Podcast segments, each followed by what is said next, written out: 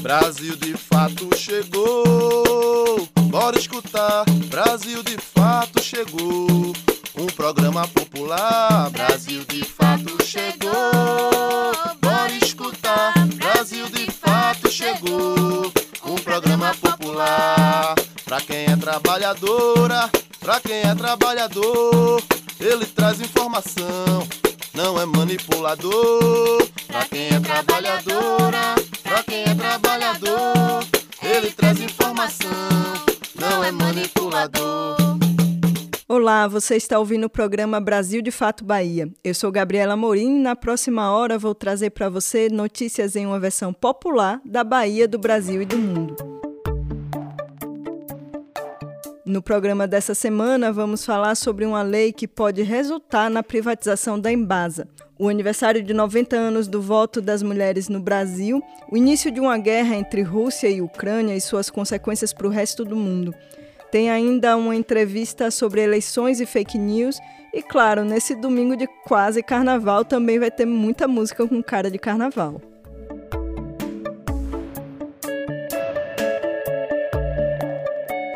Projeto de lei que tramita na Assembleia Legislativa do Estado pode resultar na prática na privatização da Embasa. É o que alertam os trabalhadores e trabalhadoras da empresa pública. Representantes da categoria e da sociedade civil têm se reunido com o governo do estado e deputados para tentar impedir a aprovação do projeto.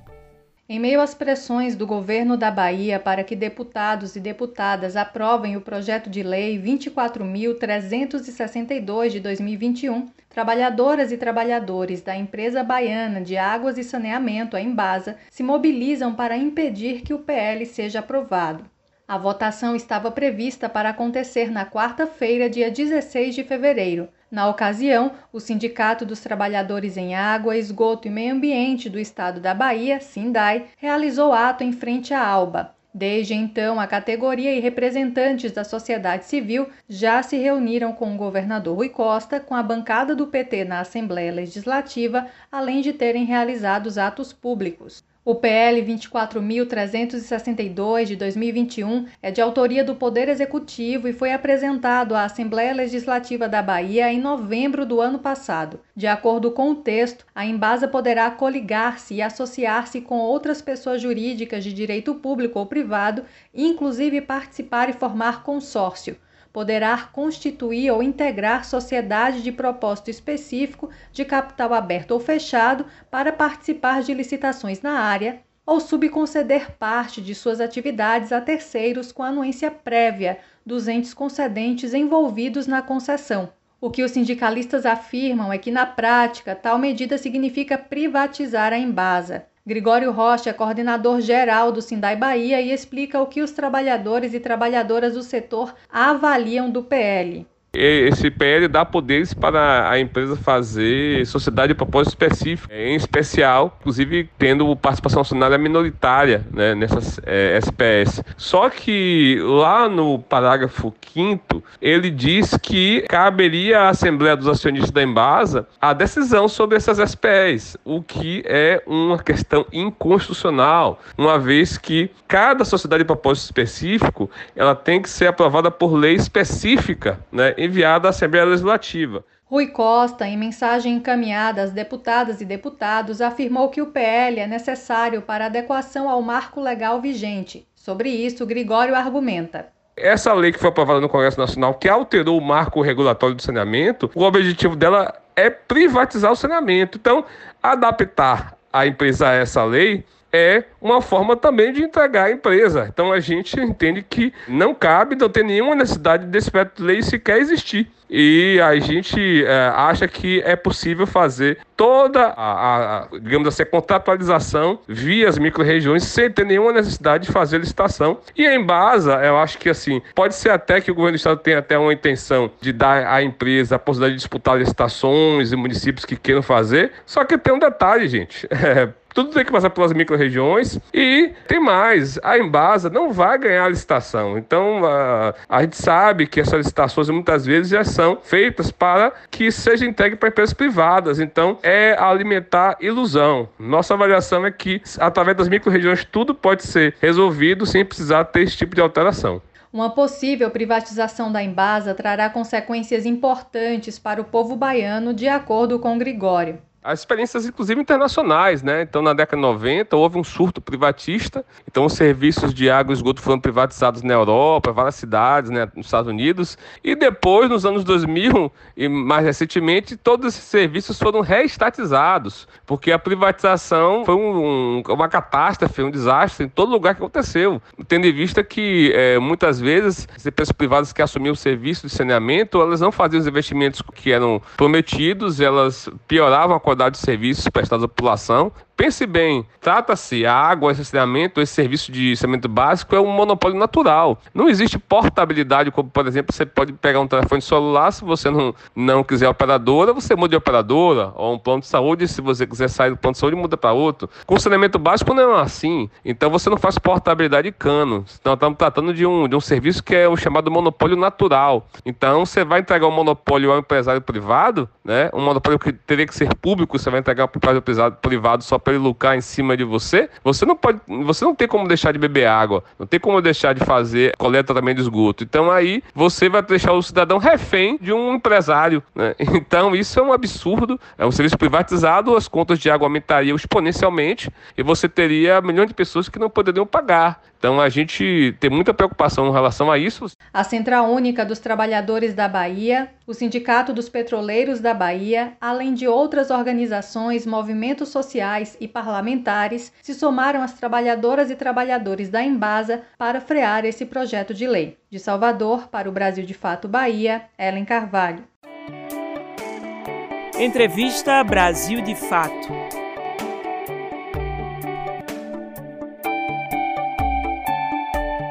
Nas últimas semanas, nós vimos uma enxurrada de fake news circulando pelas redes sociais, principalmente com foco nas eleições presidenciais desse ano. Teve notícia falsa sobre desistência de candidatura, sobre impugnação de candidatura que ainda nem existe. Até a rainha da Inglaterra virou alvo dessas mentiras. Para nos explicar esse fenômeno que não é novo, eu conversei sobre fake news e eleições com Ramênia Vieira, jornalista, especialista em gestão de políticas públicas e coordenadora de incidência do Intervozes, Coletivo Brasil de Comunicação. Ramênia, a gente deve esperar no período eleitoral desse ano uma enxurrada de fake news e produção de desinformação, como aconteceu nas duas últimas eleições no Brasil?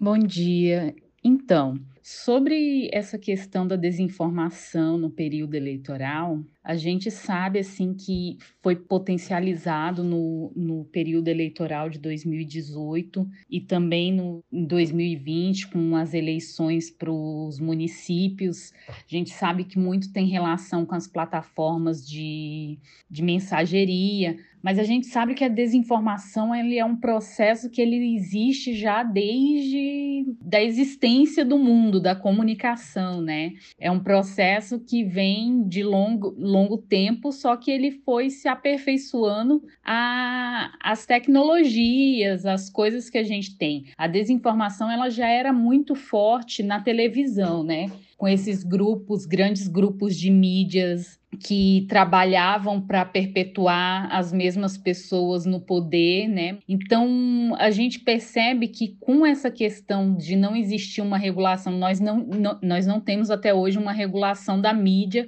que tire a concentração da mídia como existe no Brasil, né? Assim, a mídia continua sendo altamente concentrada e a mesma coisa tem ocorrido com as plataformas, né? Hoje você tem grupos que é dono Facebook, que é dono do WhatsApp, que é dono do Instagram, e aí o Google também repete a mesma lógica.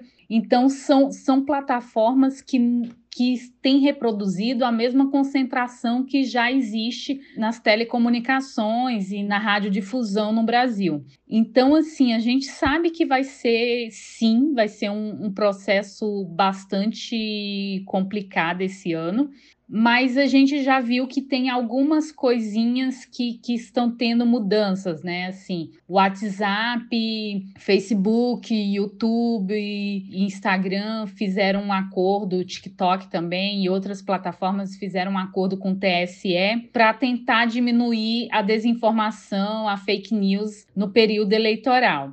Se vai funcionar, aí é mais difícil da gente dizer, porque não tem muito como prever. Mas, é, inclusive, hoje saiu uma questão, né, falando que as plataformas elas não têm interesse de acabar com a fake news, né, com a desinformação, porque elas também ganham dinheiro com isso. Então, por isso a gente acha que enquanto não houver uma regulação das plataformas, a gente acha esse processo difícil, assim, tá? É um processo que está em disputa ainda. Nós temos já algumas mudanças, principalmente no WhatsApp, que diminui um pouco o poder viral né, de uma desinformação. Hoje você tem uma dificuldade maior de encaminhar as mensagens, você não consegue encaminhar para todos os grupos como era antigamente, você tem uma, uma dificuldade maior de trabalhar com. Porque sempre criam também um, programas para burlar esse sistema, né? Tem sempre alguém pensando em como criar um programa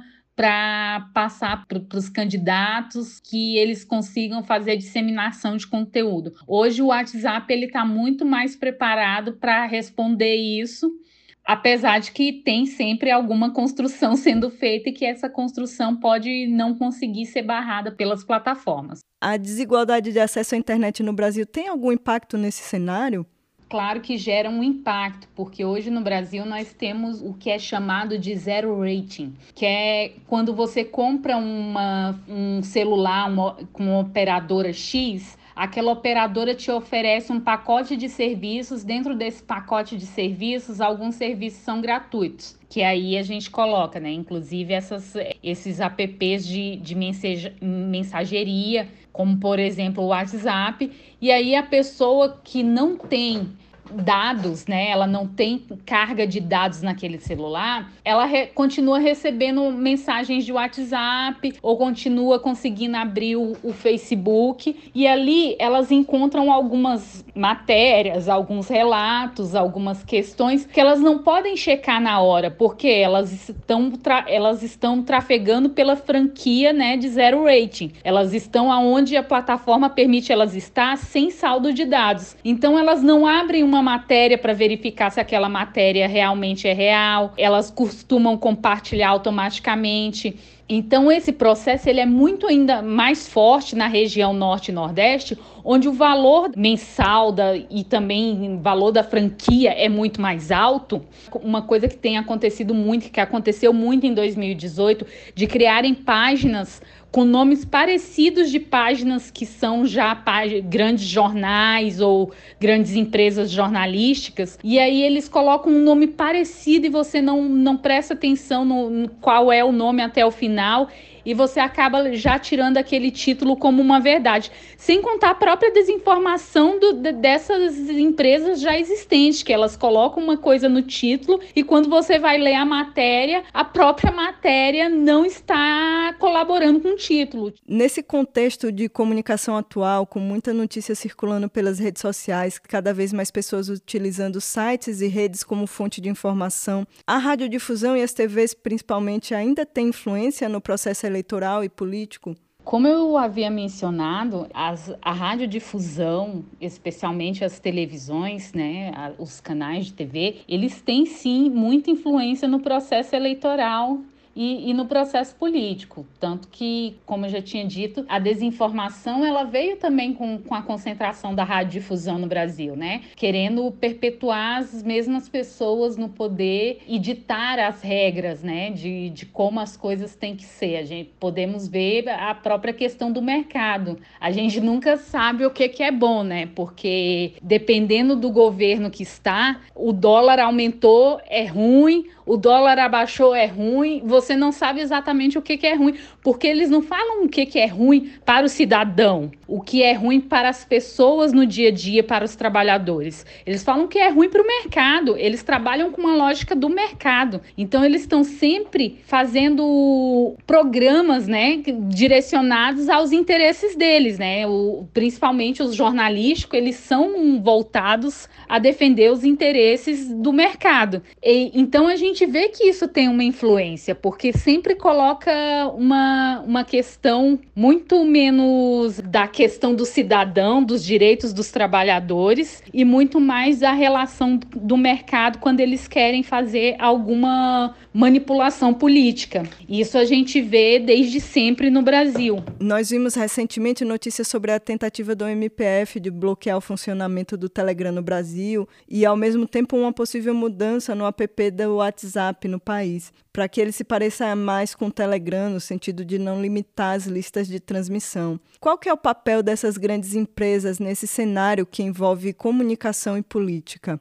Que elas deveriam ter um papel central, mas não é o que acontece. Então, isso é uma coisa que a gente já percebe ali desde a eleição do Trump nos Estados Unidos, eleição do Bolsonaro no Brasil, que a desinformação era um processo que poderia ter sido um pouco mais limitado pelas plataformas, que elas poderiam ter tentado bloquear um pouco mais, porém não foi o que aconteceu. Na verdade, o que aconteceu é que elas são beneficiadas também pela desinformação. Afinal, esses canais eles são um, os maiores canais do YouTube e também até do Spotify. São canais que são sabidamente divulgadores de desinformação, de fake news. Então a gente sabe que eles não têm o interesse por eles mesmos de fazerem essa, esse controle. Por isso a gente acredita que a regulação e tem que existir uma regulação das plataformas e ela tem que vir do legislativo. Hoje no Brasil a gente está na Câmara dos Deputados discutindo o PL 2630, que pode ser votado a qualquer momento. O PL 2630, também conhecido como PL das fake news, ele saiu do Senado ano passado com viés viés muito mais só de divulgação da desinformação, muito mais combatendo ao usuário que divulga desinformação do que combatendo também e regulando as plataformas, porque é através das plataformas que essa desinformação está sendo disseminada. Então a gente acredita que tem que existir e, no, e na Câmara ele ganhou esse escopo. O projeto ele está na Câmara sobre a relatoria do Orlando Silva e o deputado ele criou essa questão questão de uma regulação da plataforma de uma forma que a plataforma também preste contas à sociedade, né? Afinal, quando você tem uma página que é bloqueada ou um Twitter que você fez e que foi deletado, você precisa saber o que, que aconteceu. Quais são as. A, a gente precisa de mais transparência. Quais são os, as motivações que fizeram com que aquele seu post foi excluído. O usuário precisa. E, e precisa ter um, um processo isso, né? Não é a, a, plataforma simplesmente decidir, inclusive porque as plataformas hoje elas não têm pessoas, seres humanos fazendo esse controle. Boa parte desse controle é feito por meio de bots e bots podem errar. Os robôs podem fazer um erro, cometer um erro. Inclusive se várias pessoas forem lá e decidirem que vão denunciar sua página, mas porque não gosta da sua página e não porque você cometeu realmente algum crime, alguma coisa que é contra os interesses daquela plataforma. Então, hoje a gente defende que exista uma, uma regulação da, das plataformas, que exista mais transparência e que exista o, o, devido processo. E essa não é uma decisão que tem que vir do Tribunal Superior Eleitoral, é uma decisão que tem que existir uma lei para que ela ocorra. Porque, como aconteceu mês passado, se eu não me engano, é, o Tribunal Superior Eleitoral estava definindo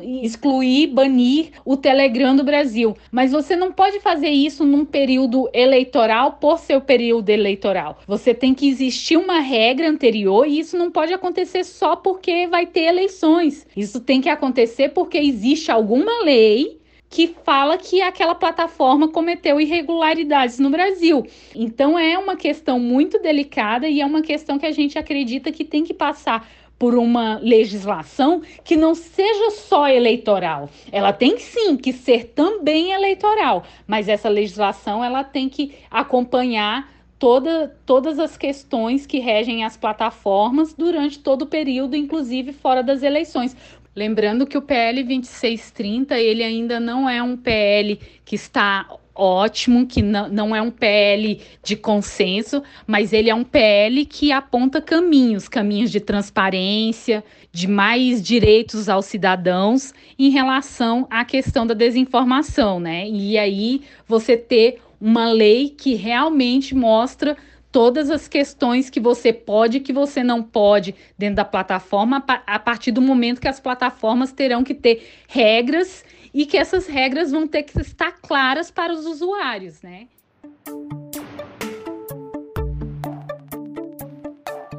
Já era para ser carnaval na cidade, né, minha gente? Mas esse ano vamos precisar guardar as fantasias mais uma vez para cuidar da saúde coletiva. Só para dar um gostinho desse carnaval adiado, a gente escuta agora Jerônimo cantando Já é Carnaval na Cidade.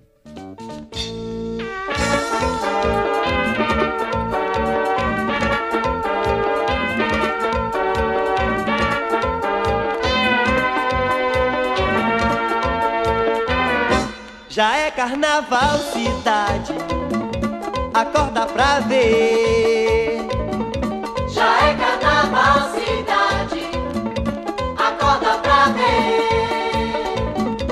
A chuva passou, cidade, e o sol vem aí.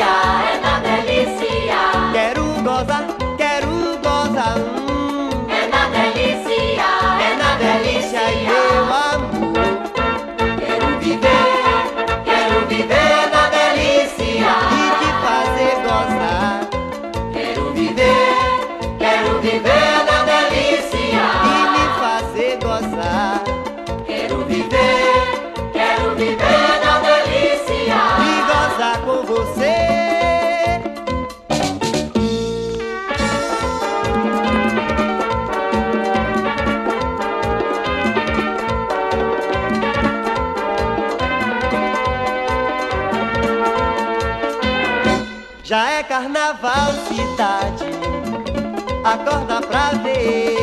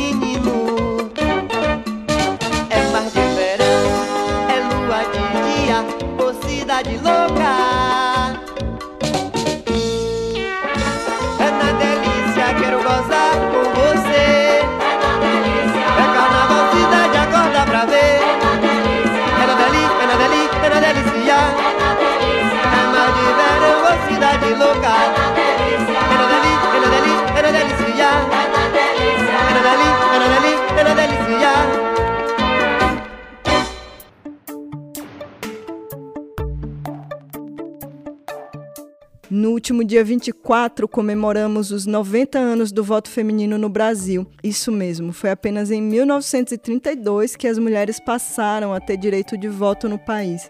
Embora antes dessa data algumas mulheres, como Celina Viana em Mossoró e Mieta Santiago em Juiz de Fora, tenham conseguido judicialmente o direito de votar. Muitas organizações de mulheres, ainda no final do século XIX, se organizaram na luta pelo sufrágio feminino. A maioria dessas organizações estavam localizadas no norte e nordeste do país e tinham como bandeira principal a abolição da escravatura, ainda vigente no Brasil. E para falar da realidade das mulheres na política atualmente, nós convidamos Maíra Kubik, professora do Departamento de Estudos de Gênero e Feminismo da Universidade Federal da Bahia e pesquisadora do Núcleo de Estudos Interdisciplinares sobre a Mulher. Olá, eu sou Maíra Kubik, professora do Departamento de Estudos de Gênero e Feminismo da Universidade Federal da Bahia e pesquisadora do Núcleo de Estudos Interdisciplinares sobre a Mulher. Hoje eu vou falar sobre os 90 anos do voto feminino. É uma conquista fundamental o voto feminino, comemorado agora com 90 anos. Esse, essa conquista é decorrente de uma intensa mobilização das mulheres na década de 30 e nas décadas anteriores, em que há uma percepção de que a democracia, então, em processo de implementação, não seria possível sem a participação das mulheres, seria uma democracia incompleta, insuficiente, porque estaria excluindo mais de 50% da população brasileira. Os ideais que fundaram é, a democracia, vindos muito fortemente inspirados da Revolução Francesa, de liberdade, igualdade e fraternidade, nunca seriam implementados sem a participação das mulheres. Afinal, igualdade para quem e como, e não só das mulheres, obviamente, de outros grupos oprimidos e subalternizados na sociedade brasileira. Então, ela é uma conquista muito representativa porque traz no seu bojo a proposição da igualdade, do reconhecimento da igualdade. Só que, é, ao mesmo tempo que ela é bastante simbólica e representativa, a sua implementação na prática é largamente insuficiente. Nas décadas que se seguiram à conquista do voto feminino, as mulheres foram pouco eleitas, nós podemos contar dos dedos das mãos aquelas que conseguiram chegar ao Congresso Nacional. Houve um momento muito forte, importante de inflexão nisso, que foi a Constituinte de 1988, em que nós temos uma representatividade mais significativa, que ficou conhecida como bancada feminina e que conseguiu, com o apoio da sociedade, com a pressão externa ao Congresso Nacional, diversas conquistas para as mulheres, não todas que as mulheres gostariam, mas diversas e importantes e significativas. Mas ainda assim, e até hoje, as mulheres continuam num patamar muito inferior ao dos homens na representação política. Hoje nós temos 15% de mulheres no Congresso Nacional e números bastante semelhantes se estendem a outras esferas de representação. Isso se deve a diversos fatores. O principal deles é a divisão sexual do trabalho, que coloca as mulheres como externas à política, sendo a política um lugar é, reservado aos homens, em que as mulheres têm a responsabilidade de ocupar outras esferas na sociedade, em especial os trabalhos de cuidado, trabalho doméstico, e que não serviriam para estar nesse lugar da política institucional. Aliado a isso, a gente tem uma baixa, um baixo estímulo dos partidos políticos às candidaturas femininas, baixo investimento a essas candidaturas. Temos pouca representatividade das mulheres também nos meios de comunicação, quando é quando da época das campanhas eleitorais, apesar da, das decisões mais recentes do Supremo que trazem a importância do estímulo a essa participação das mulheres, tanto do financiamento de campanha quanto da aparição em rádio e TV.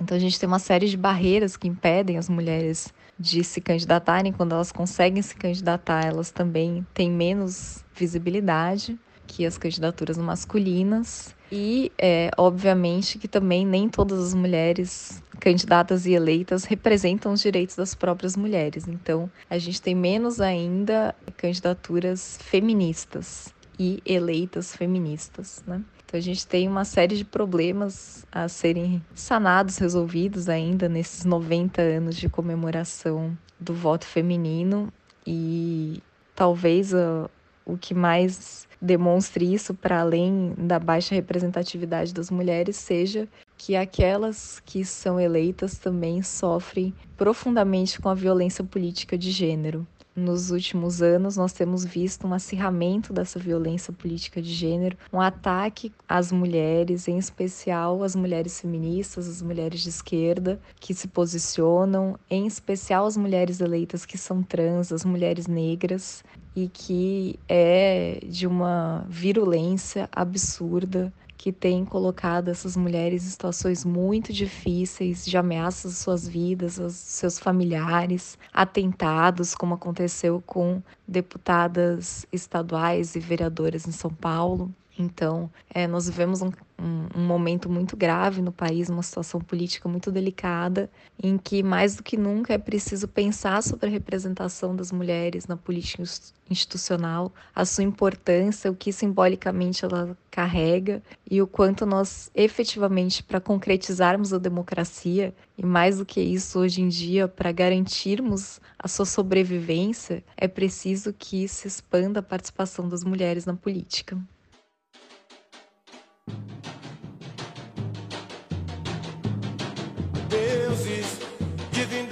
Infinita do universo, predominante, esquema mitológico, a ênfase do espírito original, formará no éter um ovo cósmico, a emersão, nem Osiris sabe como aconteceu.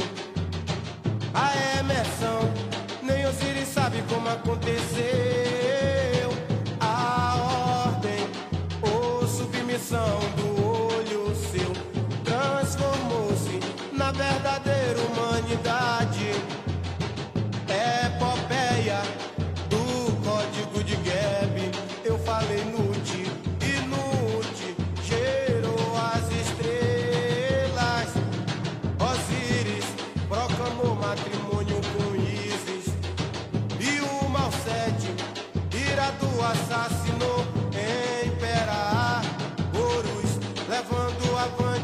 Cause I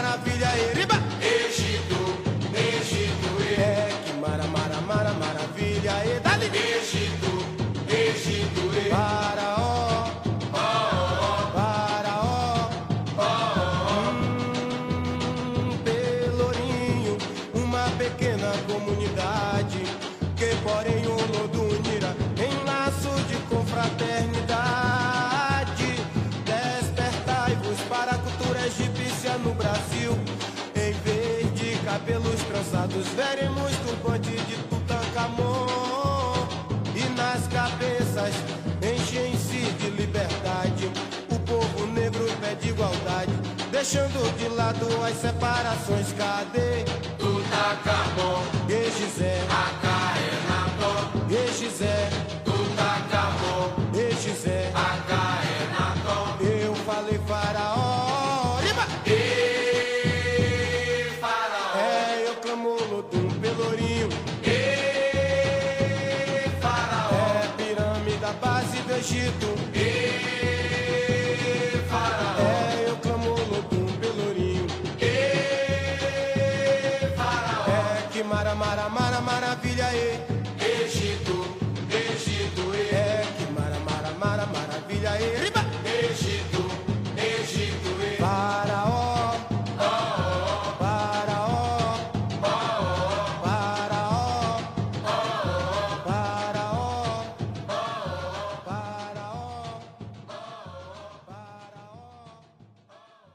Ainda na pegada carnavalesca, a gente ouviu agora o Olodum com o faraó divindade do Egito.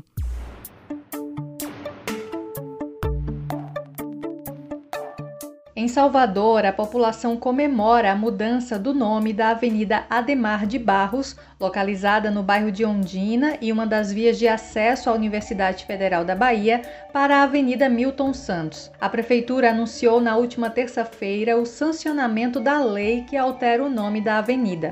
O baiano Milton Santos foi geógrafo e é considerado um dos maiores intelectuais do Brasil. Vencedor de prêmio na França, que é considerado o Nobel de Geografia, Milton Santos também ganhou o 39º Prêmio Jabuti com o livro A Natureza do Espaço, considerado o melhor livro de ciências humanas na ocasião. No seu último livro, publicado um ano antes de sua morte, intitulado Por uma Outra Globalização do Pensamento Único à Consciência Universal, Milton chama atenção para a necessidade da solidariedade entre os povos. Na Bahia, apenas 36,05% das crianças de 5 a 11 anos receberam a primeira dose da vacina contra a Covid-19, de acordo com o um boletim divulgado pela Secretaria Estadual de Saúde. A vacinação desse público no estado começou no dia 14 de janeiro deste ano. No momento, estão sendo utilizadas as vacinas da Pfizer e da Coronavac para a imunização infantil. O ritmo lento preocupa autoridades de saúde. De Salvador para o Brasil de Fato Bahia, Ellen Carvalho. A Rússia iniciou uma operação militar no leste da Ucrânia esta semana. A região é dominada por separatistas de maioria russa. O governo da Ucrânia afirmou que a operação russa é de larga escala e que isso é uma guerra. Em discurso divulgado na madrugada desta quinta-feira, dia 24, o presidente russo Vladimir Putin anunciou uma operação militar especial na região de Donbás, no leste da Ucrânia. Já há informações de que bases militares e aeroportos ucranianos sofreram ataques. O número de mortos e feridos ainda não foram divulgados oficialmente por nenhum dos lados. Putin afirmou que o objetivo da medida é defender um povo submetido a oito anos de, abre aspas, genocídio pelo regime de Kiev. A declaração faz referência ao período iniciado com os protestos na Ucrânia que derrubaram o então presidente Viktor Yanukovych em 2014. Eu tomei a decisão de conduzir uma operação especial. Nossos planos não incluem a ocupação de territórios ucranianos. Não vamos forçar nada a ninguém. A área é controlada por separatistas que Putin reconheceu como independentes nesta semana. Donbás, no leste da Ucrânia, é um território de maioria russa, onde situam-se duas importantes cidades separatistas, Donetsk e Lugansk. Enfatizo mais uma vez Toda a responsabilidade por possível derramamento de sangue recairá inteiramente e completamente sobre a consciência do regime que governa o território da Ucrânia. Em resposta a uma fala do presidente ucraniano Vladimir Zelensky, de que Kiev pode reconsiderar o status não nuclear do país, Putin também afirmou que a Rússia não permitirá que isso ocorra. Agora algo importante. Palavras muito importantes para aqueles que podem ser tentados a intervir neste evento. Quem tentar nos parar, e ainda mais para criar uma ameaça ao nosso país, para o nosso povo, saiba que a resposta da Rússia será imediata e levará a consequências. O ministro das Relações Exteriores da Ucrânia, Dmitro Kuleba, afirmou que a ação russa, abre aspas, é de larga escala. Ele também afirmou que a Ucrânia se defenderá e que o mundo deve parar Putin e o momento de agir é agora. A Ucrânia fechou o espaço aéreo para voos civis nesta quinta. O governo cita alto risco de segurança depois de ataques da Rússia a territórios ucranianos. O regulador de aviação da Europa alertou sobre os perigos de voar em áreas de fronteiras com a Rússia e a Bielorrússia. Em declaração, o presidente dos Estados Unidos, Joe Biden, disse que, abre aspas, as orações do mundo estão com a Ucrânia, que sofrem com um injusto ataque por forças militares russas, fecha aspas. Biden ainda disse que, abre aspas, a Rússia é responsável pela morte e destruição que esse ataque trará, e os Estados Unidos e seus aliados responderão de maneira unida e decisiva. De São Paulo, da Rádio Brasil de Fato, com informações da redação, Camila Salmásio.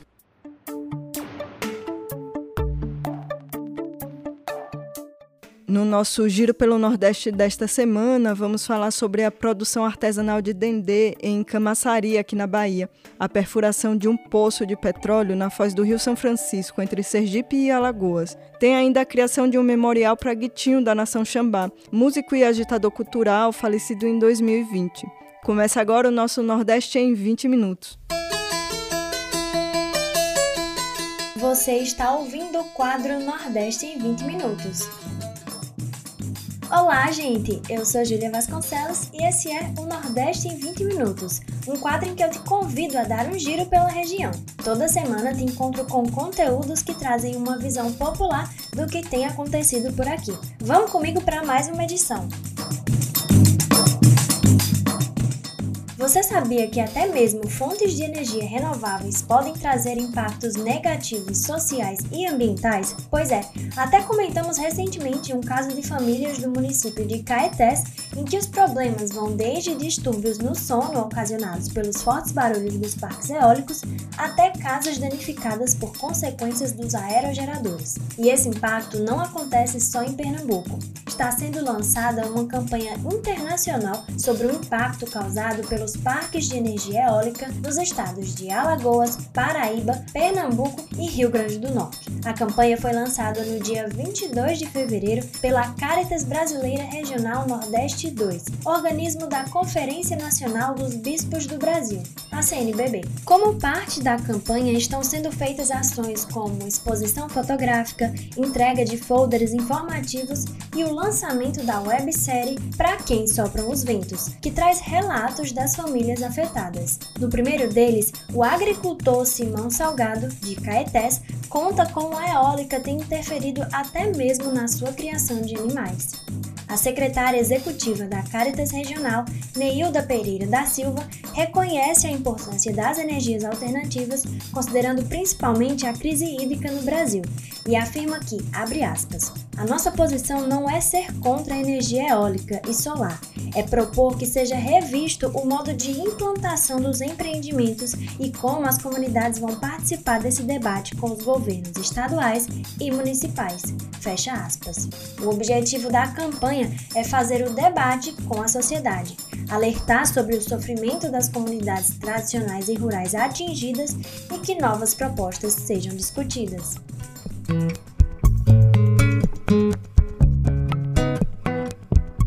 E agora falamos de uma ameaça ao nosso Rio São Francisco, que enfrenta um novo inimigo, a multinacional ExxonMobil. Após licença do IBAMA, a empresa perfura a bacia do rio em busca de petróleo. A licença de operação para perfuração tem validade de 5 anos e afeta a bacia de Sergipe e Alagoas. Mesmo com centenas de organizações assinando uma carta contra o projeto, a perfuração já é uma realidade e preocupa comunidades locais que temem um vazamento no rio. Ainda mais considerando que a ExxonMobil já tem um histórico de acidentes de petróleo. Confira na reportagem de Lucila Bezerra. A empresa multinacional ExxonMobil já iniciou a perfuração na bacia de Sergipe e Alagoas, região em que o São Francisco deságua para o mar. Os blocos ficam entre 67 e 94 quilômetros da costa, a cerca de 3 mil quilômetros de profundidade. No último dia 17, a empresa recebeu a licença de operação pelo Instituto Brasileiro do Meio Ambiente e dos Recursos Naturais Renováveis, o IBAMA, para a exploração de até 11 poços de petróleo e gás, o que vem preocupando trabalhadores e trabalhadoras da pesca. Para Cícera Estevam, pescador artesanal e integrante da Comissão Pastoral de Pescadores, é preocupante a exploração de petróleo na região, uma vez que se trata de uma área pesqueira. Para a pesca artesanal é muito ruim, porque essas empresas, grandes empresas, grandes empreendimentos, vêm, certo? Acaba com a nossa costa, com nossos estuários, nossas praias, é, tiram o que eles querem, os benefícios próprios deles, e eles não estão se importando com a pesca artesanal, com o meio ambiente. Apesar de ainda ser necessária outra licença para a fase de produção em que o petróleo pode ser extraído e comercializado, já existem impactos que podem ser sentidos no fundo do mar, a partir da perfuração. É o que aponta o biólogo e presidente do Instituto Biota de Conservação, Bruno Stefanes. Existe dois lados, né? Assim, existe um lado econômico e um lado ambiental. Ambiental nunca vai ser bom, porque nunca melhora. Né? Não vai melhorar a questão ambiental está uma estação, porque vai estar com risco, vai aumentar o risco, vai ter fluxo de embarcação, vai ter poluição sonora, vai ter poluição visual, vai ter. Não tem como melhorar. A licença de operação para perfuração, que teve início nesta semana na bacia de Sergipe e Alagoas, tem validade de até cinco anos. O poço mais próximo da costa fica a 67 quilômetros do município sergipano de Brejo Grande. O pesquisador Bruno Stefanes aponta que este não é um caso isolado.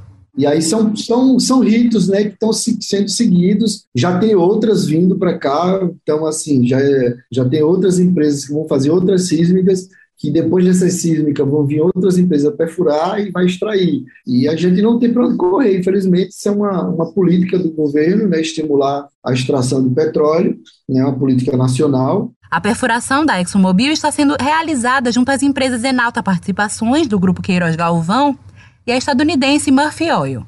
A Exxon possui blocos para exploração entre Alagoas e o Rio de Janeiro, dos quais o projeto CIL faz parte, e põe em risco 52 unidades de conservação.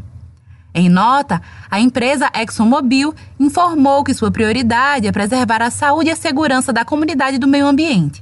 Neste sentido, promoveu mais de 190 reuniões com representantes das comunidades na área de abrangência do projeto, envolvendo mais de 560 participantes interessadas. E participou de uma audiência pública virtual em 2021 na qual foram endereçadas à empresa mais 140 perguntas pela comunidade. A reportagem entrou em contato com o IBAMA solicitando posicionamento sobre a autorização, mas não obteve resposta até o fechamento desta reportagem. De Recife, da Rádio Brasil de Fato, Lucila Bezerra.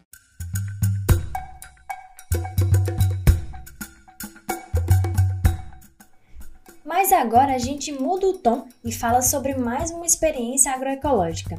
Já parou para pensar que o alimento também tem capacidade de preservar uma cultura? Isso porque ele carrega junto toda uma história de um povo. E na Bahia, famílias agricultoras estão resgatando a cultura ancestral com a produção artesanal de dendê de pilão. A chefe de cozinha e agricultora Solange Borges fala sobre o cultivo do dendê e do azeite nos pratos afro-brasileiros. Confere em mais um momento agroecológico com a repórter Annelise Moreira.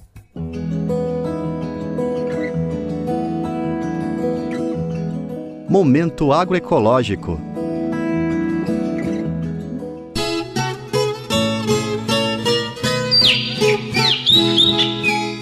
A minha rotina da roça é eu saio 5 horas daqui da minha casa, saio de lá 16 horas, 16 e meia. Aí trabalho o dia todo, o que for fazer, né? que tiver para fazer naquele dia. À tarde venho para casa. Os alimentos, para mim, é, é de suma importância, né? Porque eu sei o que é que eu tô comendo. Esse é o dia a dia da agricultora Lourdes Pereira dos Santos, que mora na Agrovila Pinhão Manso, na região metropolitana de Salvador. Ela vive na Agrovila há 16 anos e planta aipim, abacaxi, banana, maracujá, plantas medicinais, cana-de-açúcar, entre outras culturas, tudo no modelo agroecológico. A Agrovila Pinhão Manso fica na zona rural de Camaçari, na Bahia, e surgiu em 2007, com a ocupação de uma área de uma antiga fazenda. No local vivem cerca de 120 famílias que, após tomar posse da terra, começaram a cultivar alimentos saudáveis. Aqui pra gente tem uma diferença de aipim para mandioca. Eu não sei na sua região.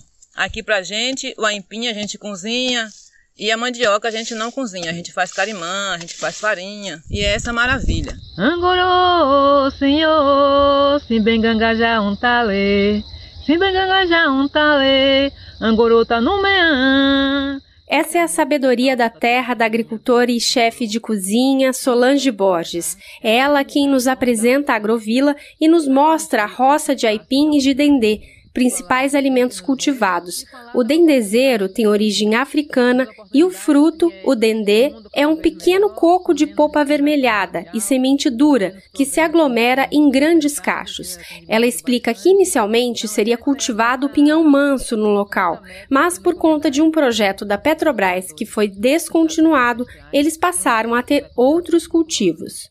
Olha, gente, essa daqui é a maniva do aipim. Aqui é o aipim brotando, começou a nascer. Lá nossos pés deliciosos de dendê, que é essa maravilha.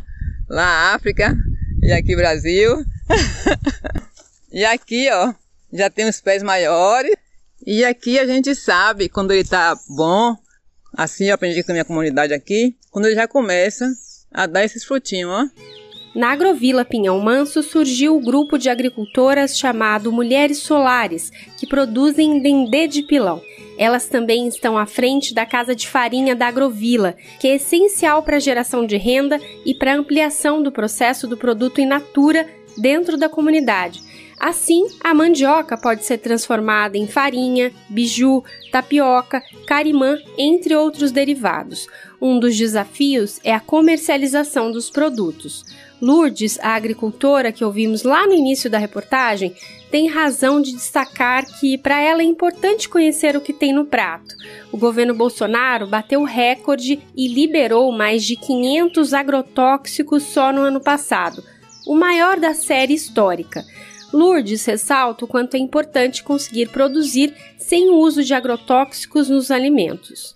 É um produto sem química nenhuma, né? O adubo é o da terra mesmo, tudo natural, não tem nada de química. Isso para mim é fundamental, é, é de suma importância.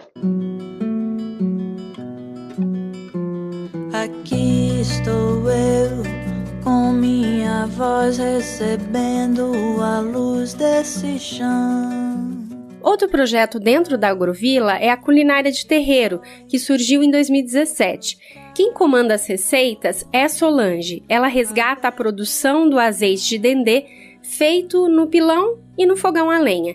O azeite de dendê é extraído do fruto de maneira artesanal, no pilão pelas mãos das mulheres e é muito presente em pratos típicos da Bahia, como o vatapá, o acarajé e o caruru.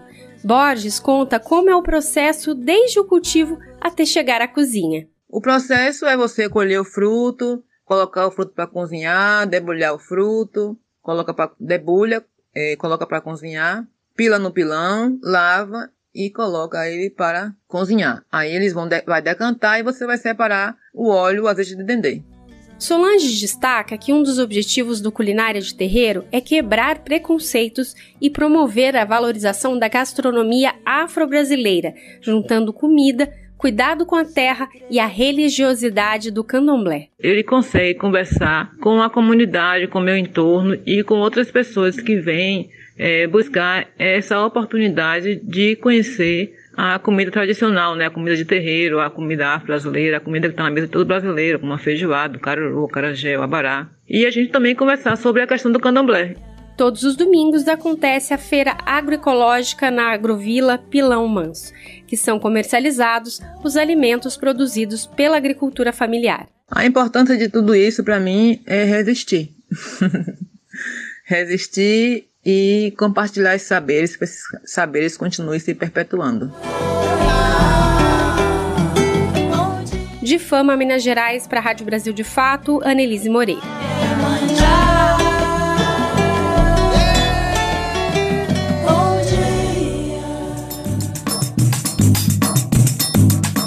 Antes de acabar o nosso quadro, o Vozes Populares de hoje relembra uma figura muito importante, tanto na cena musical de Pernambuco quanto na trajetória de resistência dos povos de terreiro.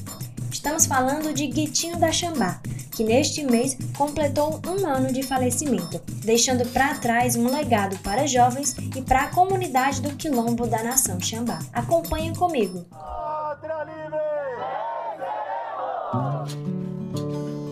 Vozes Populares.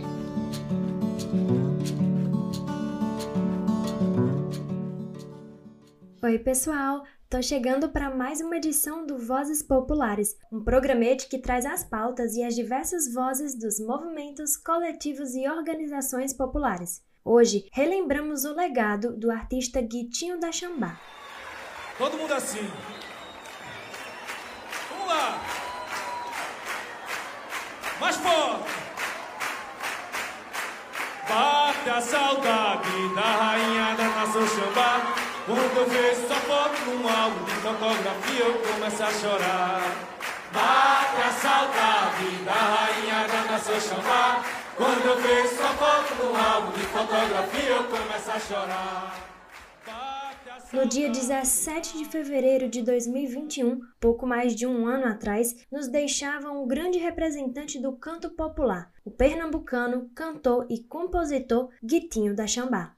Guitinho fez parte da comunidade quilombola tradicional de matriz africana Nação Xambá, que fica em Olinda, em Pernambuco. No terreiro Xambá, era responsável pelo canto e pelo toque. Em 2001, fundou o grupo Bongá, que tinha como objetivo levar aos palcos a tradicional festa do coco da Xambá, além de preservar e divulgar a cultura pernambucana. Marileide Alves, companheira de Guitinho, fala sobre o que o artista representava para a comunidade. Guitinho era uma referência né, na sua comunidade, não só na sua comunidade, né, mas é, no meio artístico também, na cena musical pernambucana, na cultura popular, ele era uma voz né, do povo preto, do povo de terreiro. Guitinho usava seu discurso no palco, né, quando ele fazia os shows do Bongar, o grupo que ele criou. Ele usava o seu discurso para ele criticar o sistema, para ele é, reclamar da falta de políticas públicas na área da cultura, é, na área da saúde, da educação. É, ele mudou a comunidade, ele foi uma das pessoas que contribuiu bastante para o crescimento da comunidade e para a comunidade ser o que é hoje, né? O Terreiro Xambá foi fundado em 1930 e acabou se tornando o terceiro maior quilombo urbano do Brasil, além do único remanescente deste povo na América Latina. Sua importância é tanta que em 2018 recebeu o título de Patrimônio Vivo de Pernambuco. Além de um espaço de expressão de fé, o terreiro também ficou conhecido pelo forte trabalho cultural, principalmente com sua música ancestral para os orixás, mestres do culto da Jurema e coco de roda. Em 2016, foi inaugurado, através também da luta de Guitinho, o Centro Cultural Grupo Bongá, para envolver ainda mais a comunidade jovem em atividades culturais populares. Antes disso, as atividades já eram feitas, mas sem local fixo. Ao longo dos anos foram feitas aulas de capoeira, de teoria musical, violão, pandeiro, literatura, oficinas de fotografia, percussão e muito mais. Após uma grande luta e articulação política, essas atividades puderam ter uma estrutura fixa. A gente trabalha o empoderamento do jovem negro, né? não só do jovem, mas das pessoas adultas. É, a comunidade mudou muito esses anos todos com todas essas ações do Grupo Bongá na comunidade. Né? Então, hoje você vê a comunidade empoderada, né? as pessoas usando seus cabelos naturais, usando suas roupas, né, com tecidos africanos, com um discurso mais empoderado, né, prontos para quando acontecer qualquer caso de intolerância religiosa ou qualquer caso de racismo, eles saibam quais os caminhos seguir para evitar esse tipo de coisa, né, e para se defender. Atualmente está sendo construído coletivamente um espaço de memória Guitinho da Xambá, para homenagear o artista. Esse memorial vai ficar no local físico do Centro Cultural. A ideia é que o espaço possa guardar as memórias do cantor. A gente lançou a campanha né, de construção do espaço de memória Guitinho da Xambá, um memorial, porque a gente acredita que é muito importante a gente preservar o legado dele, né? Guitinho, através da sua música, né? Com sua música, ele tocou o coração das pessoas. As pessoas passaram a conhecer a comunidade Xambá, a conhecer essa música do coco, a conhecer o candomblé da Xambá. Então, a gente precisa é, preservar tudo isso que ele criou. Quem puder ajudar financeiramente pode contribuir através do Pix 819 9927 6258, em nome de Marileide Alves de Lima, companheira de Guitinho. saudade da rainha da nação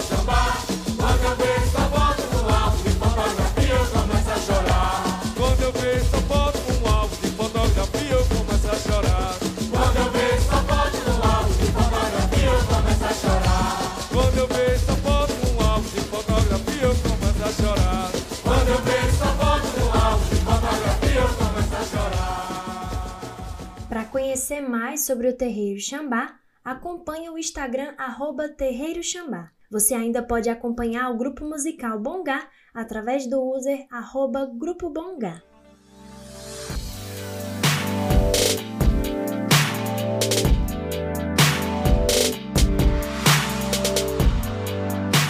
Vozes Populares é uma produção do Brasil de Fato Pernambuco e teve apresentação e roteiro por Júlia Vasconcelos, edição de texto e coordenação por Rani de Mendonça e edição de áudio por Flávia Santos. Bom, gente, o Nordeste em 20 minutos de hoje vai ficando por aqui. Mas a gente tem um encontro marcado na próxima semana, tá bom? Um beijo, tchau, tchau e até a próxima! Este quadro é uma realização do Brasil de Fato Pernambuco. Conta com a apresentação e roteiro de Júlia Vasconcelos, coordenação editorial de Rani de Mendonça e edição de som de Flávia Santos.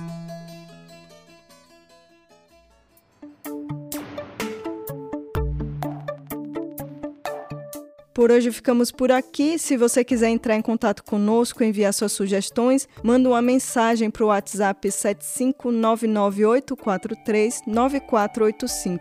Participaram deste programa Ellen Carvalho na produção e reportagem, Flávia Santos na edição, Camila Salmásio e Júlia Vasconcelos na reportagem, eu, Gabriela Morim, na locução, roteiro e produção e todo o coletivo que constrói o Brasil de Fato Bahia. Nós ficamos por aqui. Boa semana e até o próximo domingo.